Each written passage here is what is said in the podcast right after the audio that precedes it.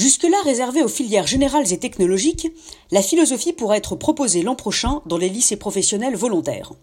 C'est ce que prévoit un arrêté présenté en Conseil supérieur de l'éducation en janvier dernier. Cette information pourrait être considérée comme anodine. D'ailleurs, à part quelques articles ça et là, personne n'en a parlé. Et pourtant, elle porte une grande valeur symbolique. Dans un pays comme la France, où l'on place l'intellect au sommet de tout, les lycées professionnels souffrent d'une image difficile. N'est-ce pas là où l'on envoie les mauvais élèves, ceux qui ne savent pas travailler, ceux qui ne sont pas assez intelligents? N'y a-t-il pas d'ailleurs ceux qui font des études supérieures et ceux qui font des études inférieures? Ces préjugés sont très profondément ancrés dans notre imaginaire. C'est la raison pour laquelle le fait que la philosophie puisse être enseignée à ces jeunes constitue une petite bombe à fragmentation qui, espérons-le, détruira une à une ces idées reçues. Oui, les élèves des lycées professionnels sont suffisamment intelligents pour découvrir eux aussi la philosophie.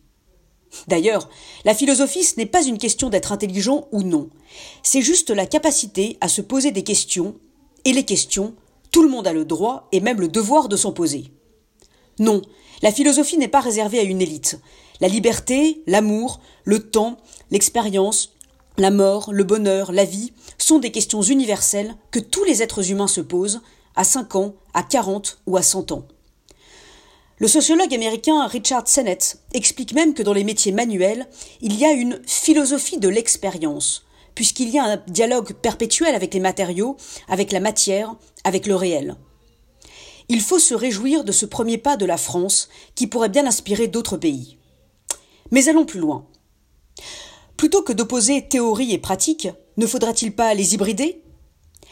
Si l'on ajoute des cours de philosophie dans les lycées professionnels, ne devrait-on pas proposer davantage d'activités pratiques et manuelles dans les lycées généraux et technologiques? À quand une école normale supérieure de l'artisanat? Il est urgent que la France comprenne que sa force ne réside pas seulement dans ses savoirs, mais aussi dans ses savoir-faire, et qu'elle se doit de former des jeunes générations à l'excellence, dans tous les domaines, peu importe que ce soit ceux de la main ou que ce soit ceux de l'esprit.